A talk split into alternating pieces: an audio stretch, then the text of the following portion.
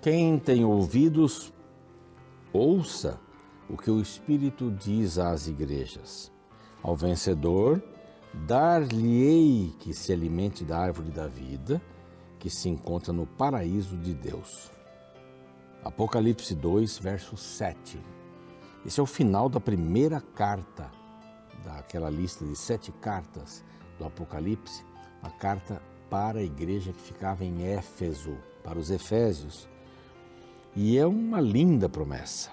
Aqui nessas cartas geralmente, geralmente tem uma aprovação, tem uma acusação, tem uma demonstração, tem uma promessa. E aqui no final aparece essa promessa. Quem tem ouvidos, ouça. Que o Espírito das igrejas, ao vencedor, vencedor do quê? Aquele que escolher o caminho do Senhor.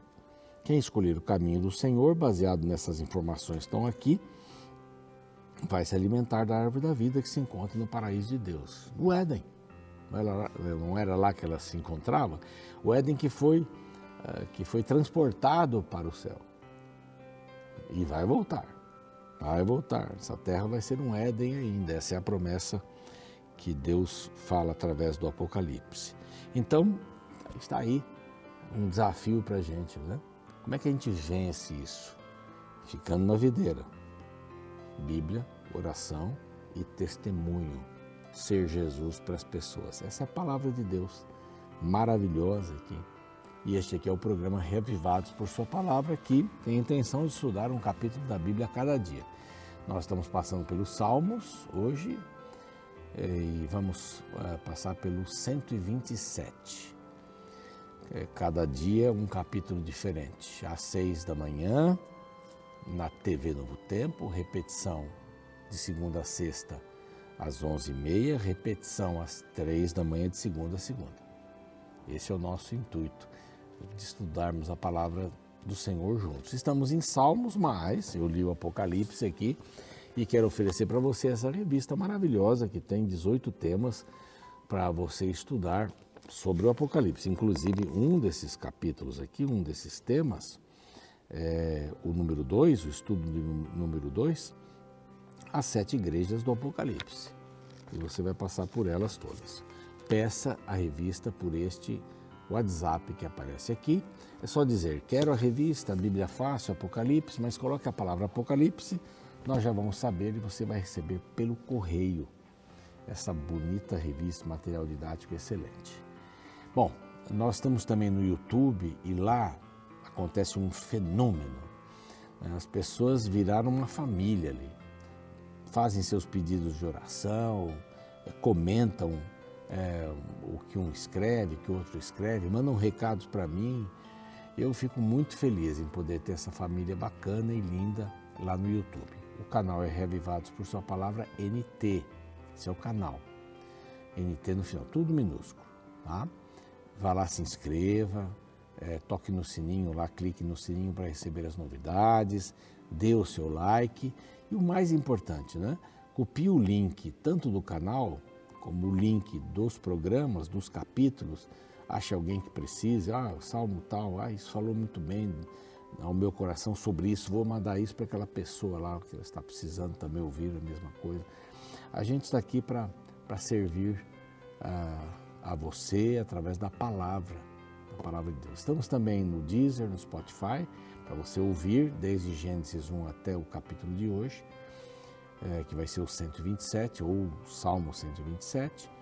E estamos também no NT Play, ali você tem outros conteúdos. E tudo isso graças aos Anjos da Esperança, viu? Nós temos um grupo de pessoas que, através das suas doações, nos apoiam, nos ajudam, nos incentivam e nós queremos convidar você para fazer parte desse time.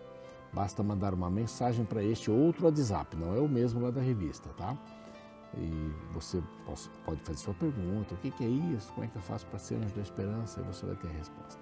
Nós vamos para um intervalo e na volta Salmo 127.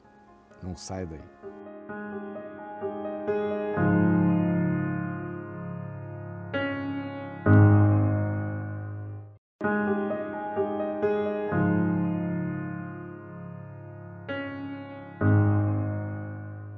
Estamos de volta. Esse é o programa Revivados por Sua Palavra aqui da TV Novo Tempo. Hoje, Salmo 127. É, na sequência dos salmos aqui do 120 em diante, 15 salmos, 120 ao 134, nós estamos acompanhando a jornada das pessoas que subiam para Jerusalém cantando. Uns dois, três dias de viagem, talvez, com crianças e tal. É, as pessoas se reuniam lá em Jericó e se juntavam, e em grupo subiam, era mais seguro, era mais, mais gostoso né? fazer uma tarefa dessas. Vou ver, vamos ver Jerusalém, vamos ver o templo, vamos nos relacionar com Deus, vamos refletir na vida. Esse era o objetivo quando, por uma, pelo menos umas três vezes por ano, as pessoas subiam a montanha ali. E esse texto é bem interessante está andando bem já, já está no, no, no oitavo dia, se é que cantavam um por dia, ou cantavam na sequência, mas é, um título aqui desse, desse, desse salmo, que está inclusive na minha Bíblia aqui, todo bem procede de Deus. Não há nada de bom que Deus não esteja por trás. Então, Deus não dá para você um sofrimento para você olhar para Ele. Isso seria injusto. Deus não machuca você para você dizer assim, ah, então agora, agora eu quero. Não. Deus ele, ele atrai por amor, por amor. E se não vem pelo amor, não serve mais nada. Então risque aí do seu caderninho aquele ditado, ditado, não é Bíblia, não é texto bíblico que diz que não vem pelo amor, vem pela dor. Não existe isso aí, esquece esse negócio. Mas aqui o judeu está subindo. Ele está subindo e está cantando. Saiu de um lugar escuro, cheio de gente má, onde pessoas não queriam a paz. Começa a jornada, de repente olha para trás, a tendência de voltar. E nesse salmo, se a gente pudesse ter assim um, um, um título, é Você foi longe demais para voltar, tá bom. Segue em frente. Não olhe para trás. Não volte. Não pense em voltar. Não, não precisa voltar. Não desista. Não desista. Se você desistir diante de uma situação, da próxima vez que você precisar tomar uma decisão, você já tem um histórico. Já tem um histórico. Você já desistiu uma vez. É mais fácil, desistiu três, quatro vezes, vai desistir mais fácil ainda. Então não desista das coisas boas. Não desista. Você quer fazer uma faculdade? Vá firme, faça o vestibular. Estude mais da próxima vez, se não deu dessa vez. Não desista. Nós temos em nosso mundo milhões de pessoas que desistiram. Desistiram. Não são completas. Poderiam ter ido à frente. Agora, você pode estrategicamente mudar o rumo para depois retomá-lo ou se é uma coisa errada, não insista, né? não insista. E nesse salmo nós encontramos aqui é, duas coisas bacanas. Vai falar sobre o lar, né?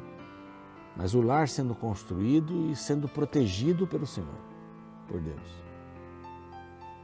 E ele começa assim: Se o Senhor não edificar a casa, em vão trabalham os que a edificam. Se o Senhor não estiver em todos os seus projetos, em outras palavras, se o Senhor não estiver no projeto seu diante da sua família, se o Senhor não estiver com você no projeto dos seus estudos, se o Senhor não estiver no projeto seu com relação ao namoro e casamento, sabe, isso não vai prosperar. Pode ficar bonzinho, mas não vai ser aquela coisa maravilhosa.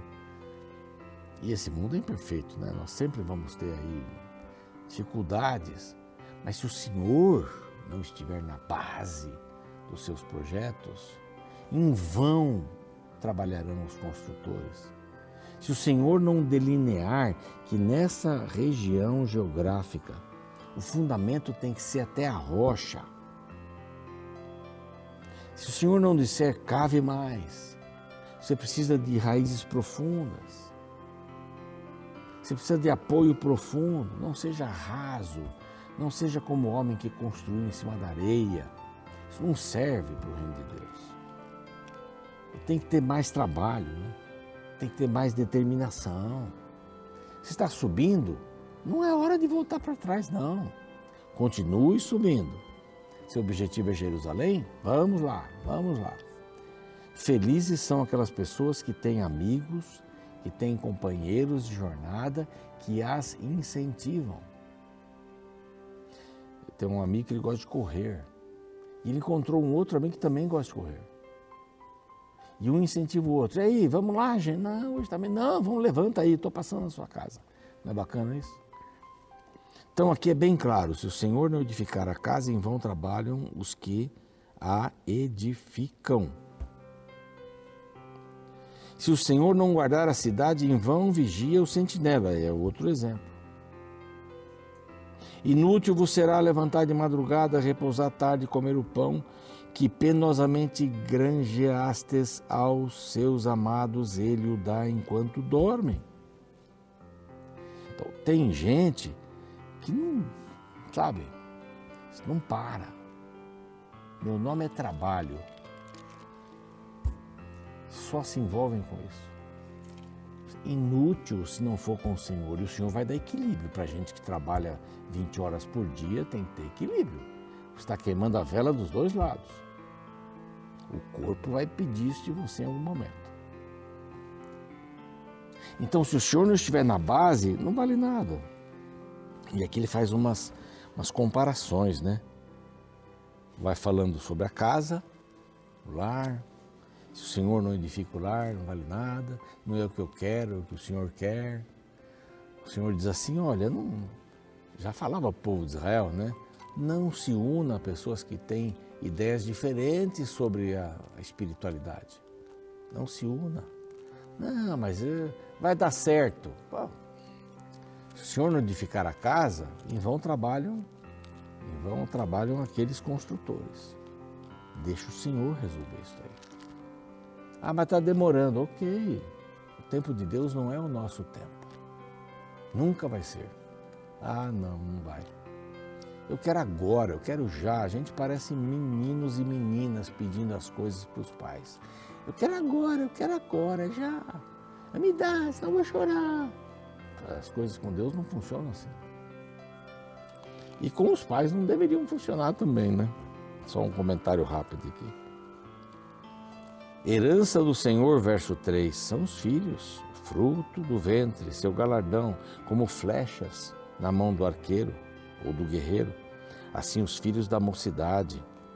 Feliz o homem que enche deles a sua aljava. Não será envergonhado quando pleitear com o inimigo à porta. A família completa, né? Em vão trabalham os construtores se Deus não estiver ali. Pais, né? Falando aqui. O sono de quem trabalha, a madrugada, que são os provedores da casa, o guarda da cidade, e pode ser o, os pais também, os que me dão segurança, e de repente ele diz assim: herança do Senhor são os filhos. Hum, coisa maravilhosa ter filhos. Respeito se você não quiser ter filhos, hein? Respeito tremendamente isso. Mas eu não posso imaginar minha vida sem meus filhos e agora sem as minhas netas. Eu tenho dois meninos como filhos, meninos, né? Então, 30 e tal, 40. E tenho três netas. Uma do primeiro filho, é Tainá. Um beijo do vovô, tem 21 anos. Do outro filho tem duas pequenas. A Isabela, 5 anos. Um beijo do vovô. E a Melissa vai fazer 3 anos agora. Um beijo do vovô. Eu não posso imaginar minha família sem, sem isso. Completa. Que herança espetacular a mais velha, oi vô, isso para mim é uma música. As menores também. Quando veio meu filho falando no telefone comigo, oi vô, oi vô, e aí a mais velha dispara, eu estou fazendo isso, estou fazendo aquilo, vou fazer aquilo, estou brincando aquilo, vou fazer uma massinha, estou ajudando a mamãe, uma coisa, outra. Sabe, a gente quer ouvir. E hoje não é o dia que vai ser passado o programa, eles vão chegar aqui em casa, eles moram em Curitiba. Estou apreensivo, feliz. Ah, minha esposa já arrumou tudo para as meninas. E eu brinquei com a nossa produtora aqui, disse assim, ah, se eu soubesse que neto era tão bom, eu só teria netos, não teria nem filhos, né? Mas a gente tem uma alegria em receber os filhos em casa, né? Herança do Senhor são os filhos, o fruto do ventre, o fruto do amor, o galardão. Como flechas na mão do guerreiro, os filhos da mocidade. E aqui diz assim: não vão ser envergonhados diante de uma necessidade, não vão ser envergonhados diante da guerra. Que guerra? Guerra espiritual, o apoio dos filhos. Que bênção isso para a família. Incentivo você a ter filhos, mas respeito, respeito, respeito muito. Cada um sabe de si, não é? Mas é uma bênção, isso é uma bênção. E diz assim, é, a subida é uma coisa familiar, comunitária. Você subir com a família. Eu tenho um dos anciãos da minha igreja e foi acampar com a família e tem quatro filhos, é o Marco doutor Marco. E mandou as fotos do acampamento. Eu, eu olha, eu fiquei com inveja. Pô, vamos para um lugar e montar barraca e fazer, e os filhos ajudando, e brincando, jogos, e foi mandando ele umas fotos. Que coisa gostosa, que coisa linda. Fazer as coisas em conjunto, não é? é esse aparelhinho aqui pode ajudar muito a gente, né? A frase que todo mundo fala por aí, é, ele aproxima quem está distante e afasta quem está perto, né? É, isso, é, isso tem verdade nisso daí. Não é na hora do almoço, todo mundo ali. Não, deixa o celular, conversa com a pessoa. Dá valor para quem está ali, os filhos. A, a, ideia desse salmo aqui é dizer assim: a família caminha. Sabe, não faça as coisas sozinho. Você vai chegar mais rápido sozinho, mas vai chegar mais feliz quando você está no grupo mais feliz. Vale a pena passar pelos percalços da subida, mas irmos juntos como família. Oh, que coisa deliciosa, que coisa maravilhosa. Olhe mais para sua família. Enfrentem desafios juntos, mas tenham a base no Senhor, na palavra do Senhor, no ensino do Senhor. A educação para os filhos está na palavra, está na Bíblia. O relacionamento do casal está na Bíblia. Em vão trabalham os construtores se Deus não estiver ali na base. Ele é rocha. Ele é quem guarda. Se o vigia não estiver, se a base não for o Senhor, o vigia não vale nada. Pode pagar o vigia para sua casa ali, não vale nada. Ele é a base de tudo, a base da família, a base da união, a base da comunidade, a igreja junta. Que coisa linda, é gostoso. Eu fico olhando para as pessoas da minha igreja. Eu sou pastor há seis anos lá nesse lugar. Eu queria ter sido pastor há 10, 15 anos nesse lugar, o tempo todo. Sabe, ver as crianças pequenas apresentando lá na frente. Agora eu vejo aqueles marmanjos lá, grandes, alguns estão namorando. E dias eu estava olhando, falei, puxa, eu vou sentir muita falta. Quando me aposentar, eu vou sentir muita falta dessa igreja. Muita falta. Você vê todo mundo crescendo, a comunidade crescendo no Senhor. Esse salmo é muito bonito. Suba, suba para Jerusalém, mas não suba sozinho. Suba com a família. Jesus vai perguntar: onde estão os filhos que eu te dei? Quando ele voltar. Felizes são os que disserem: estão aqui. Nós andamos sempre juntos. Eu venho de uma família italiana também, alemã e italiana, mas o lado italiano é o que eu gosto bagunça, todo mundo junto, fala alto, come junto. que delícia! Vamos para Jerusalém, vamos para Jerusalém, mas vamos com a família. Vamos subir. As agruras da subida se tornam mais leves porque o Senhor está conosco. Ele é a base da construção da família. E vamos subindo. Vamos orar. Pai querido, pedimos a tua bênção para que a gente possa subir com a família. Essa jornada Difícil. Mas quando a gente tem apoio, é tão bom. E o Senhor está na base da construção da nossa família. O Senhor está na base da construção da família com os filhos, com os netos. E eu te agradeço por ter filhos maravilhosos e netas e noras queridas. Nós estamos juntos subindo para Jerusalém. E abençoa-nos para que cheguemos juntos ali quando Jesus voltar. Abençoa cada família aqui, Senhor, cada filho, cada pai. Nós também queremos viver nesta comunidade sadia. O Senhor é a base. E te agradecemos por Jesus. Amém. O programa segue, eu fico por aqui. Amanhã, o Salmo 128, temor de Deus e felicidade no lar. Vamos falar sobre lar mais um pouquinho. Até lá. Imagine receber uma grande herança de forma inesperada. Foi exatamente isso que aconteceu com Carol Wood, o qual trabalhava diariamente em um restaurante em Ohio, onde sempre atendia um senhor chamado Bill Croxton. Porém, Carol sempre o tratava com muita gentileza e cortesia, fazendo-se sentir especial. E justamente pela forma com que era tratado pela moça, Bill decidiu a colocar na lista de herança. Assim, ao morrer com 82 anos, ele deixou de herança para a garçonete quase um milhão de reais como gratidão pelos serviços prestados. Ela, surpresa, jamais imaginara que receberia de presente um valor tão alto. Eu escolhi esta história para iniciar nossa reflexão de hoje porque gostaria de te explicar que herança é justamente algo que alguém recebe, mas que de fato pertencia a outra pessoa. Em síntese, a herança é um presente.